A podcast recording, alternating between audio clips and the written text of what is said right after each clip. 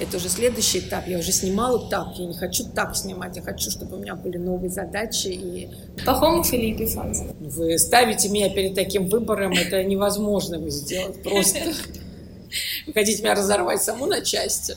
В принципе, после распада СССР возникло современное искусство у нас. А кто знает, как этим, как делать образование в этой сфере? И это подкаст «Между нами», Сегодня мы поговорим с режиссером Светланой Басковой, автором картин «Зеленый слоник», «Пять бутылок водки», «За Маркса».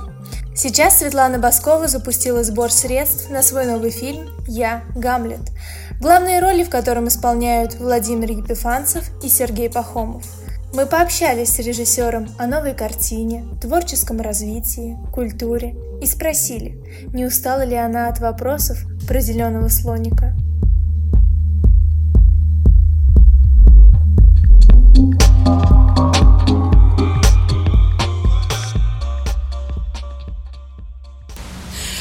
А, наверное, очень важно, я думаю, что это у каждого человека, я так наблюдаю за многими, что все зависит от внутренней энергии, что когда есть работа, когда есть э, востребованность, и очень много надо решить вопросов, которые практически нерешаемые, кажется, с первого взгляда, то ты начинаешь быть все время в тонусе. Ну, а это отражается, наверное, на лице, на походке, на движениях, на том, на сём. А, вот, то есть, наверное, в этом есть какие-то, какая-то живость, от этого, наверное, исходит. Но с другой стороны, например, я не могу не есть, потому что если я перестану есть, то тогда моя нервная система совсем ослабнет. Понимаю. Это как защитная реакция, это мне тоже не нравится. Ну, в общем, как-то так. Ну, в какой-то момент, когда дела слишком захлестывают, вообще об этом не думаешь. Хорошо, спасибо огромное за ответ. А, прошло уже пять лет после выхода вашего последнего фильма. Угу. И недавно вы запустили проект э, сбора средств для нового фильма «Я Гамлет». За месяц, уже месяц почти прошел, вы собрали около 289 тысяч рублей. А как вам вообще вот это ваш первый проект на краудфандинге? А вы ожидали эту сумму? И какие вообще были Ну, вообще могу сказать, что я думаю про краудфандинг, что это, конечно, очень большая работа. Я так полностью не смогла ее оценить в самом начале, когда мы только это начинали делать, потому что ну, очень трудно, это новая тема, новый совершенно мир. Но оказалось, что здесь очень много работы, здесь все время надо быть эм, в тонусе, в том смысле, что все время надо, чтобы были какие-то новости, все время какие-то интервью, все время какая-то активность. И это как бы необходимость. Я узнала, что есть SMM щики. Я узнала, чем они отличаются от пиарщиков. Я узнала, что такое сеять. Сеять? Сеять. В SMM э, профессии есть такое выражение «сеять». Я не знаю. Ну вот, я уже знаю. А что это? Э, ну, это некоторым образом распространять информацию по различным соцсетям. А. Э, ну, какой-то есть метод, но я еще не пользовалась. И, собственно говоря, это вызывает, это, отвлека, это очень отвлекает от работы. Потому что ты все время думаешь, что надо сделать, какую-то стратегию придумываешь и продумываешь. А хотелось бы, конечно, чтобы тебя вообще никто не трогал и заняться, например, э, поплотнее сценарием. То есть сценарий, в принципе, синопсис, он готов, и все по сценам готово. Но надо диалоги писать. Я думаю, что в августе я буду писать диалоги. Но этот краудфандинг, он не дает возможности сосредоточиться, он скорее наоборот тебя призывает к какой-то ежедневной активности. И мне пришлось Инстаграм вести видео, и YouTube канал вести, еще что-то. То есть э, ну, серьезная работа оказалась. Второй, я не очень люблю просить денег и вообще их искать. Я никогда это раньше не делала. Для меня это вообще просто ну, совсем новая тема, и она мне не очень близка, скажу честно. Ну, я воспринимаю это как работу. Ну, сколько собрано, это удивительно, потому что... То есть вы не ожидали? Нет, я ожидала, что как-то будет э, быстрее все наберется, на самом деле. Потому что если посмотреть по краудфандингу, там ну, 330 уча- э, людей, которые... Там же видно количество людей, которые приняли участие. Да. И это удивительно, потому что на самом деле у меня в соцсетях, ВКонтакте, там на Фейсбуке 47 тысяч просмотров в одном месте, 1200 лайков там в другом месте. И если бы эти люди все скинулись по 100 тысяч, то у меня уже было бы 100 тысяч. То есть по 100 рублей, господи, что я говорю. Если бы эти люди скинулись по 100 рублей, то у меня было бы уже там 100 тысяч, мягко говоря, если бы только они это сделали по 100 рублей. Но я не понимаю, может быть, эти люди считают, э, ну, то есть тот контингент в основном, который смотрит эти соцсети, они считают, что надо делать бесплатно кино и совсем без денег. Но в наше время это очень сложно. А, вот вы в первый раз используете краудфандинг, да? Да. А сами вообще жертвовали, может быть, каким-то проектом раньше? Ну, я вообще очень много что поддерживала. Расскажите, пожалуйста. Вот, ну, например, из последних. А, на краудфандинг я, на краудфандинг я точно давала, просто сейчас не вспомню, это была какая-то книга по архитектуре, по-моему, по какому-то изучению. Какая-то была книга, сейчас не помню, надо посмотреть. А так эм, я, скорее всего, занимаюсь поддержкой молодых художников, и я знаю, собственно говоря, кого и как можно поддержать. Но так как э, я не являюсь обладателем какого-то большого состояния, и, собственно говоря, весь, вся наша практика с институтом связана, собственно говоря, с какой-то э, деятельностью явно некоммерческой, то можно сказать, что поддержка современного искусства и, например, поездки в разные города там и на какие-то биеннале. Очень часто нам не платят за это денег, мы просто едем для того, чтобы сделать репортаж, осветить это событие. Я считаю, что мы занимаемся бесконечно и давно этой поддержкой. Просто неважно, как это проходит через краудфандинг, не да, через краудфандинг. Это если напрямую, когда ты знаешь наболевшие темы. Ну, таким образом, скорее всего. Да. Расскажите, пожалуйста, еще про актерский состав. Вот почему вы решили взять на роль Гертруды именно Ольгу Рушину? У меня всегда очень большие проблемы, когда я снимаю женщин-актрис. Да, То есть я, практически их не снимаю. То есть вас не получается сработаться или прочувствуете? Да, у меня не получается. Во-первых, во-вторых, даже вот если про последний фильм говорить за Маркса, если я вожу женщину, то значит, это уже какие-то отношения. Если я говорю про мужчину, то для меня это как бы человек. Я ввожу еще туда к ним женщину, то есть получается, что по сценарию я вынуждена буду какие-то взаимоотношения между мужчиной и женщиной рассматривать. То есть без этого никак не пройти мимо, а это меня немножко отвлекает от какой-то основной идеи, так скажем. Поэтому женщина даже не специально, а скорее всего условно здесь не присутствует. С другой стороны, правда, мне достаточно сложно работать с женщинами, и у меня есть какое-то, наверное, предрассудительное отношение к женщинам. Мне кажется, что я не смогу их до конца раскрыть и почувствовать.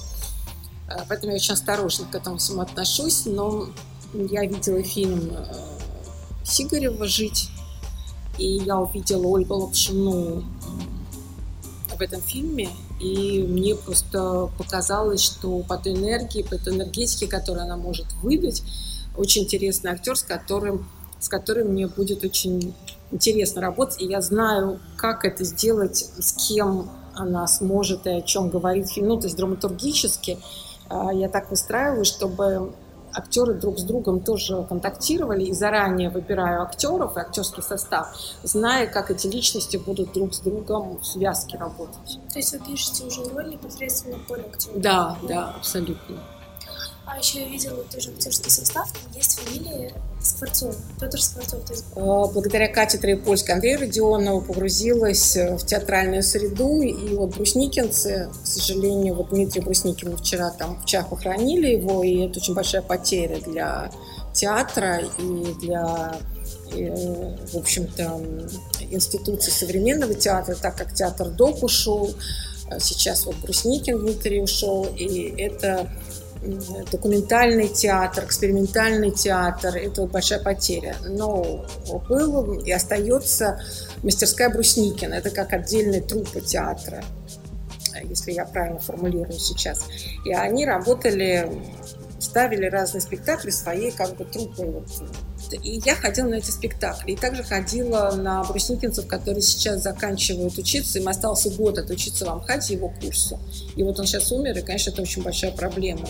И ребята очень все переживают, просто это ну, страшная потеря для них. То есть это была такая опора, и с точки зрения гражданской позиции он как-то их определенным образом воспитывал, что мне кажется очень близко для моего понимания, а, каким должен быть актер и как он должен ну, мне интересно работать с актерами, у которых есть какая-то гражданская своя позиция, и которые все-таки как-то определенным образом относятся к той действительности, которая существует, потому что ее не замечать, э, мне кажется, невозможно этот театр мне показался очень близким и интересным. Там я увидела Петра Скворцова. Я посмотрела потом уже ученика э, Серебренникова. Я ждала того момента, когда я пойму, что вот что, что это за актер, как, э, насколько точно э, он подходит для того, чтобы мне выразить э, ту ситуацию и пригласить его на ту роль, о которой я думаю. И был спектакль «Бесы», и он меня сразил полностью. То есть это такой актер, который может играть, по-моему, любого человека, то есть без возраста. То есть он настолько сложные переживания выдает, что даже фильм «Ученик», он, наверное, там еще был моложе намного, это же все-таки когда снят там несколько лет назад, и он все-таки молодой человек, он достаточно сильно, мне кажется, изменился и э, сложнее стал. И мне кажется, будет жутко интересно с ним работать. Да, у меня сейчас абсолютно нет вопросов, я очень хочу с ним работать. То есть э, после спектакля «Бесы» я просто мечтаю работать только с этим актером э, в этой роли, в роли Клавдия. А я вот не нашла в списке действующих лиц призрак. Он вообще там будет? А призрак — это Э, в принципе, он будет, он будет наделен э, большими полномочиями и большой смысловой акцент ставится на призраке. Но с точки зрения его появления я до сих пор не нашла адекватную форму которая меня полностью удовлетворит. То есть будет ли это человек или будет это какая-то проекция, пока не пришло решение, пока есть только смысл его появления, его существования, его присутствия в фильме. А новый фильм — это больше переосмысление, критический разбор сюжета или какая-то его трансформация, может быть, на современное, на современное время, на современную почву? Я считаю, что любое произведение, которое делает художник, имеющий гражданскую позицию, оно в любом случае в той или иной степени затрагивает современность. А, но с формальной точки зрения у меня будет все происходить примерно в то же время, когда это у Шекспира происходило, хотя это собирательный образ, и по времени это может плюс-минус э, в ту или иную сторону уходить. Я решила понять, что было в это время Англия, Дания, вот в этом времени, что было с точки зрения социальной проблематики. И там были крестьянские восстания. И мне очень интересно было исторически разобрать, что это были за крестьянские восстания, какие были проблемы подняты, в чем было была условно классовая борьба или э, классовое расслоение, скорее всего. И какие задачи ставили люди, которые участвовали в этих крестьянских восстаниях. То есть мне вот этот контекст очень интересен, потому что, мне кажется, нельзя показывать закрытую историю, не обращая внимания, что творится за окном. Мне всегда с этим интересно работать, то есть, ну, это моя тема, что называется. А с точки зрения времени, да, это будет такой костюмированный фильм в меру. И у нас есть сейчас, сейчас мы будем а, пробовать даже шить один костюм, чтобы понять, насколько правильно все придумано. Вот, кстати, о костюмах. Художник по костюмам Маринеско. Правильно? Почему? Очень большая проблема. Вот как с женщинами, так с костюмами. А, и это для меня, конечно, чудовищная проблема, потому что с этим раньше не сталкивалась. Но поэтому это интересно. Всегда интересно, наверное, делать то, что ты еще раньше не делал. И исторический фильм я хотела давно сделать. На самом деле, это уже вторая попытка.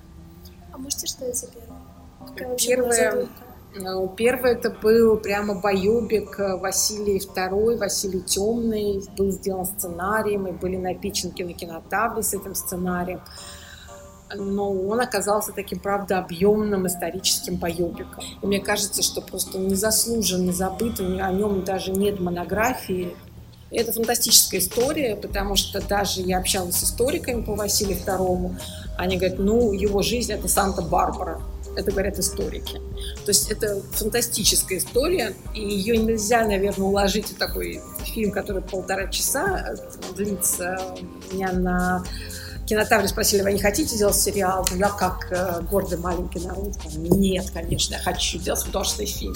Но сейчас я подумала, конечно, это могло быть каким-то, наверное, наверное, сериалом каким-то коротким, потому что это очень интересная его жизнь. И, но, с другой стороны, для художника можно утонуть в этих исторических событиях и потерять, может быть, какое-то основное генеральное высказывание. И очень сложно, да, с костюмами, потому что, с одной стороны, можно взять исторические костюмы совсем, но, с одной стороны, их очень дорого шить, и, с другой стороны, хочется сделать все-таки, чтобы это было сделано сейчас, в наше время, эти костюмы, чтобы они были какими-то художественными, с другой стороны. И я увидела, как Маринеска работает в своем инстаграме, в фейсбуке, в соцсетях, и она с собой работает, и мне стало очень интересно. Мне кажется, это отсыл есть и какой-то исторической фактуре, и в то же время это современный какой-то взгляд. Поэтому мы сейчас пробуем вместе сделать какой-то, какие-то костюмы, попробовать шить какой-то костюм и понять, насколько мы попали в точку, что чем видеть один костюм в реальности исполнения. По-моему, вы выкладывали эскизы, да? Да, эскизы да. выложены.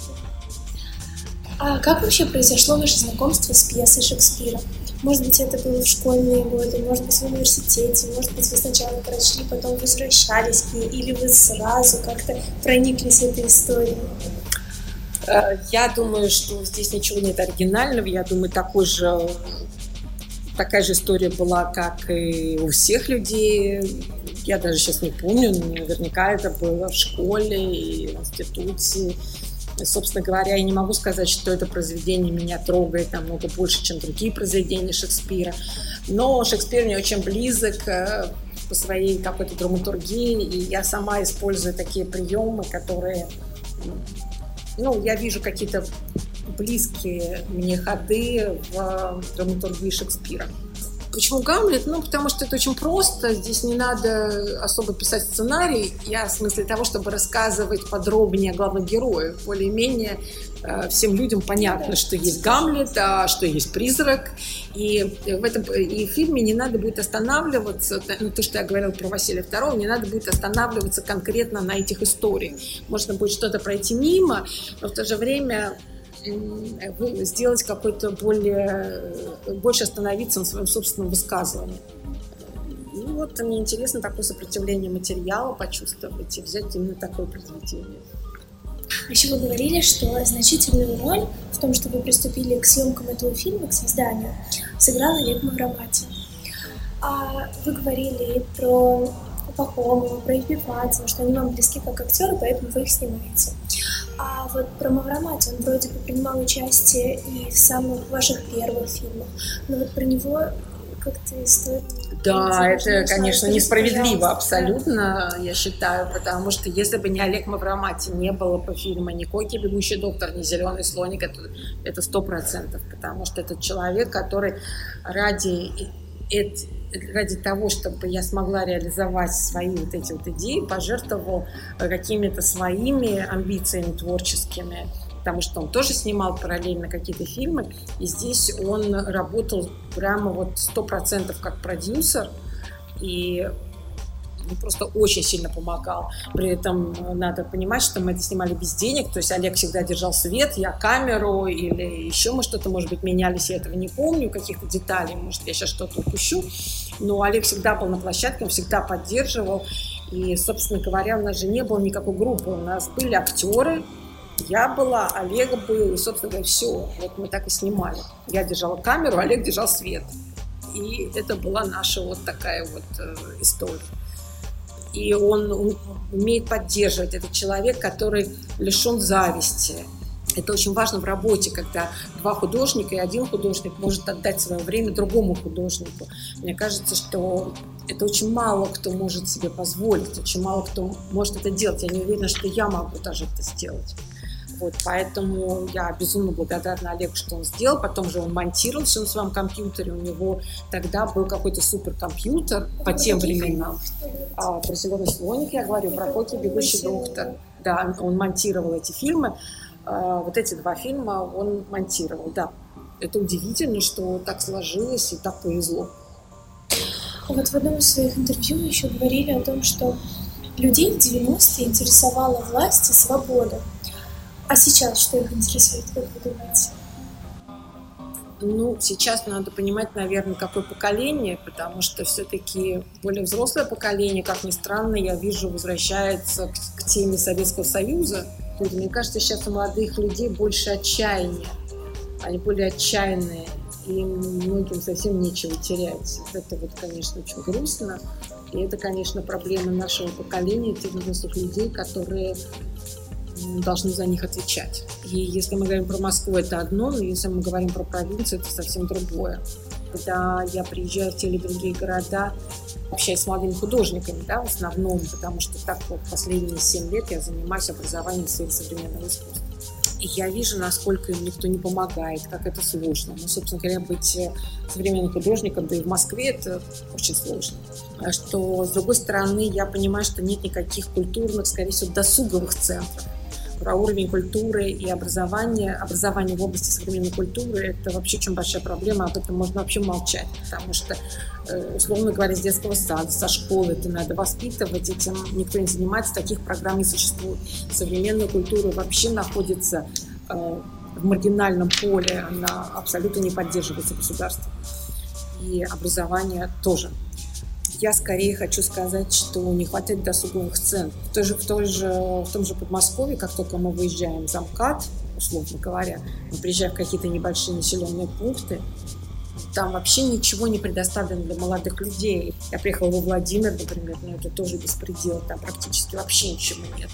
Что делать молодым людям? Ну, единственный вариант – это ехать в Москву что, в общем-то, очень многие делают. Вот у нас в институте просто со всей страны у меня карта где-то есть, того года, как мы принимали, но просто со всей страны люди приезжают, просто переезжают в Москву для того, чтобы иметь возможность учиться.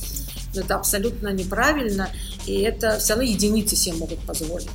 Ну, конечно, надо что-то решать, и даже пусть это не будет называться какими-то культурными там школами современного искусства или еще что-то, пусть это будет просто досуговыми центрами, в конце концов.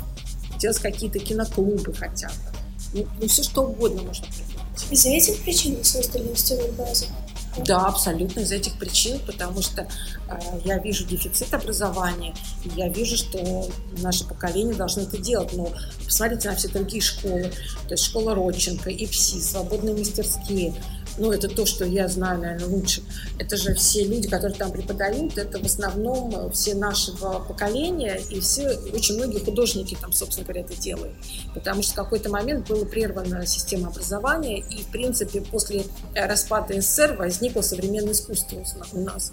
А кто знает, как этим, как делать образование в этой сфере? Кто знает, как этому учить? Никто не знает. У нас был железный занавес, который, упав, придавил половину населения современное искусство преподавать невозможно. Потом э, получается, что мы, которые в 90-е годы были молодыми, пройдя какое-то самообразование, какой-то опыт и так далее, мы сейчас занимаемся этим образованием, потому что, собственно говоря, где-то надо получать этот опыт, кто-то должен начинать это делать, современное образование.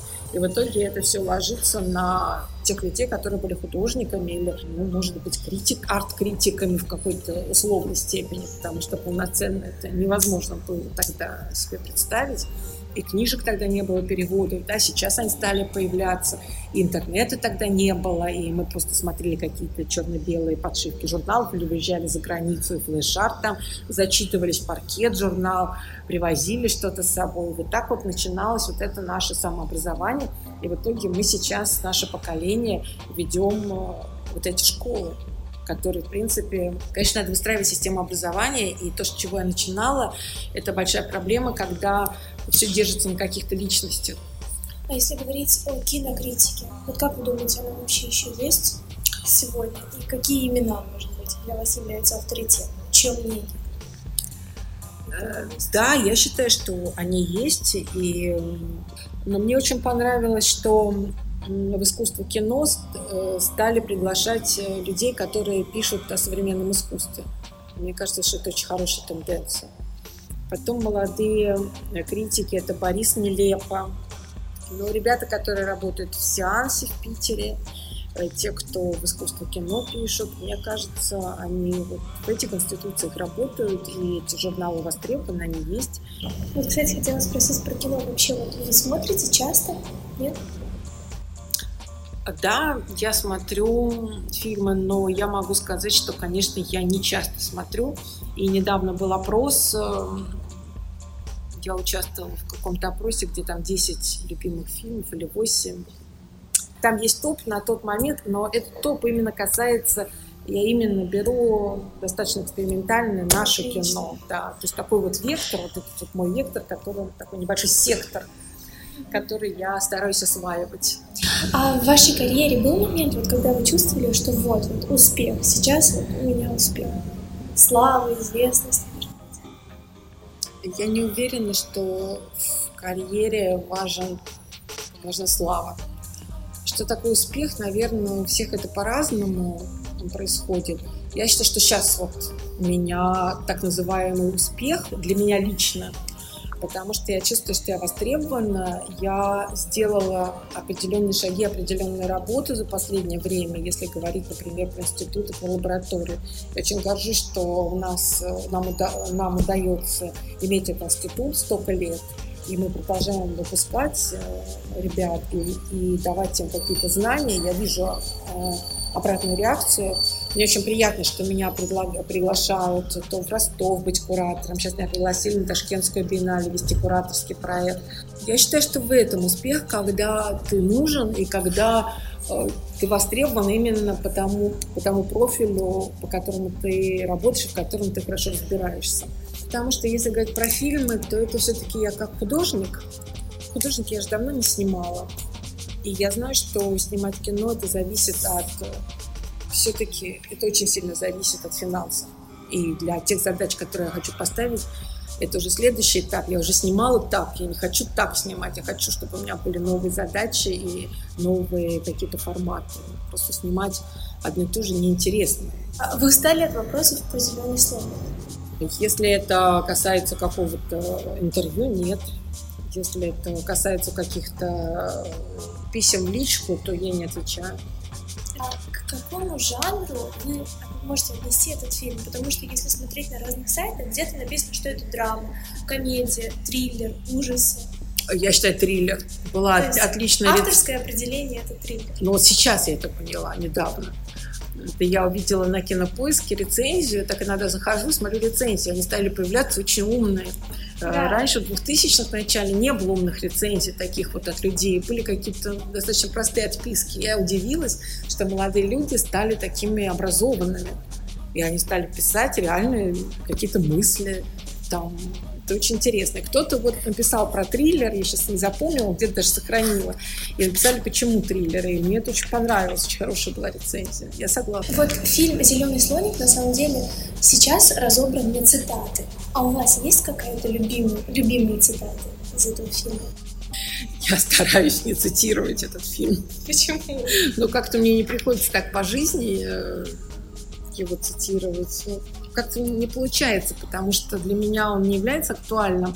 Для меня является актуальным, наверное, то, что я делаю. Мне фильм «За Маркса» очень нравится, и я оттуда, скорее всего, сейчас цитирую, потому что там есть актуальные для нашего времени цитаты, и может, потому что я посмотрела его недавно, что-то вот он как-то заставляет какие-то фразы я слышу на улице, почему такие вот обычные фразы, почему-то мне вот из этого фильма за Маркса как-то вот чаще я сталкиваюсь с таким вот, с такой фактурой разговора, чем то, что в «Зеленом слонике».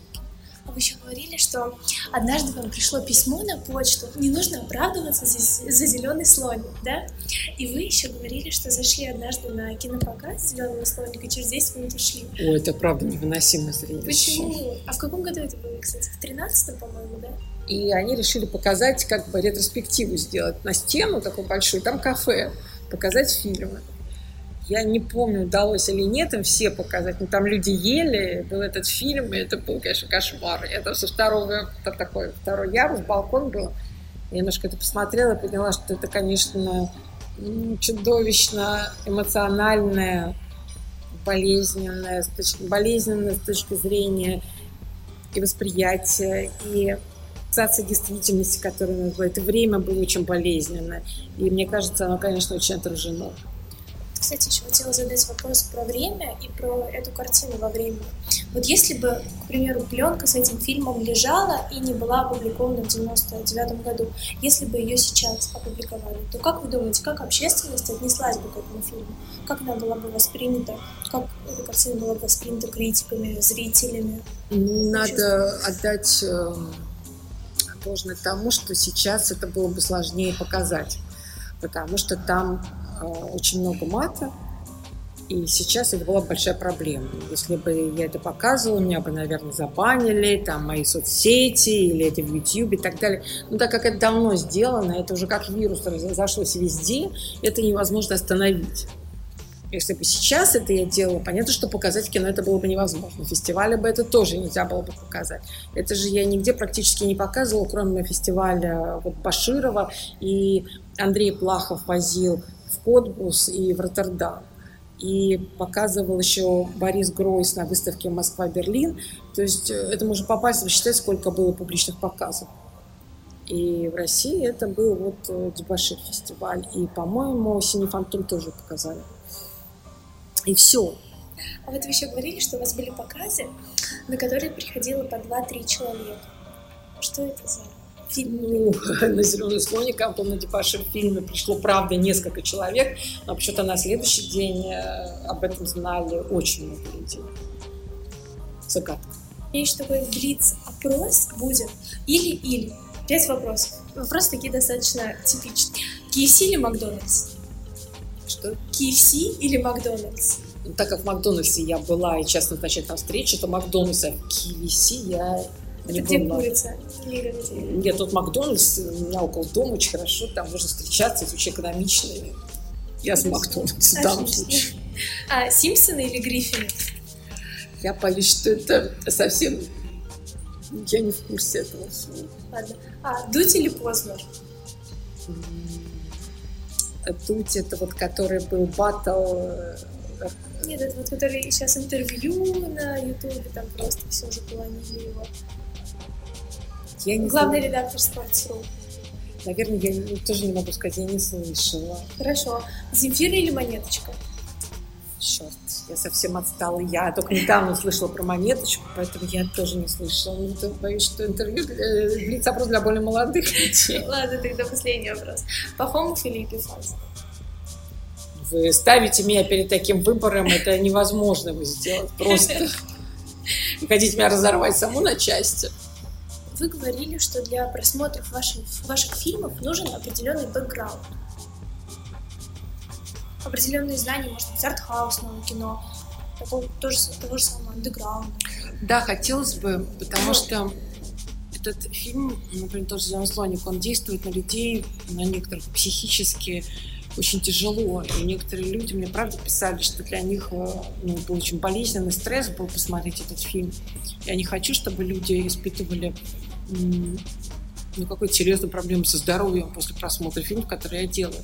Если человек смотрел до этого артхаус, то все-таки он будет более подготовлен к такому формату. Вот, и я вас хотела спросить, может быть, вы могли бы что-то посоветовать, вот если человек только начинает знакомиться с артхаусной кинокультурой, каких режиссеров, может быть, картины, наверное, так просто нет. А, так как я человек системный, ну, то есть если предлагать молодому человеку что-то, я должна предлагать программу. У меня сейчас нет такой программы, разработанной в кино, но я думаю, что молодые кинокритики, они наверняка об этом говорят. И я, может быть, пришлю что-то.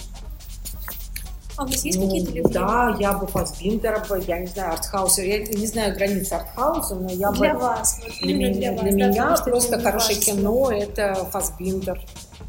Фасбинтер, да, это вот просто Гадар, пожалуйста, да. А, ну, наверное, что-то современное надо говорить. Все, что угодно.